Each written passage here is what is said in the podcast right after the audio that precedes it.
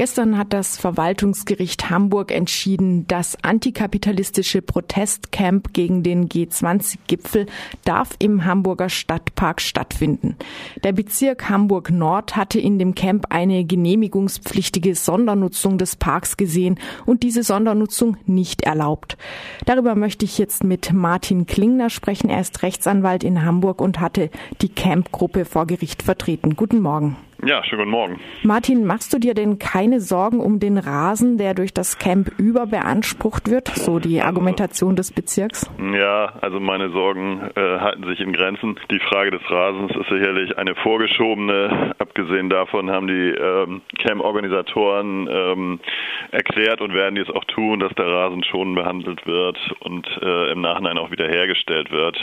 Aber die Polizei hat äh, auf die gerichtliche Entscheidung ziemlich schnell reagiert und die wahre Begründung rausgerückt, nämlich ähm, es wird behauptet, äh, von dem Camp würden Straftaten ausgehen, es liege zu dicht an der Protokollstrecke der G20-Teilnehmerin äh, und deshalb äh, wolle die Stadt auf keinen Fall dieses Camp zulassen. Ja, es musste jetzt aber erlaubt werden, das habt ihr vor Gericht durchgefochten. Warum? Ja.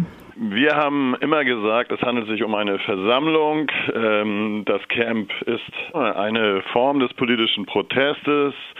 Es ist nicht nur eine Schlafstätte oder eine Basis, um in Hamburg sich an anderen Aktionen zu beteiligen, sondern das Camp selber ist ein Ort, der den Widerspruch zu den bestehenden Verhältnissen, zu den kapitalistischen Verhältnissen, für die G20 stehen, äh, zum Ausdruck bringt. Es werden in diesem Camp Veranstaltungen ähm, verschiedenster Art zu verschiedensten Themen, zum Grenzregime der EU, zum Rassismus, zur Agrarpolitik, Politik, zur Klimapolitik, also zu allen Aspekten, mit denen eigentlich auch G20 beschäftigt sein wird, stattfinden, nur natürlich im Widerspruch zu dem, was dort verhandelt wird.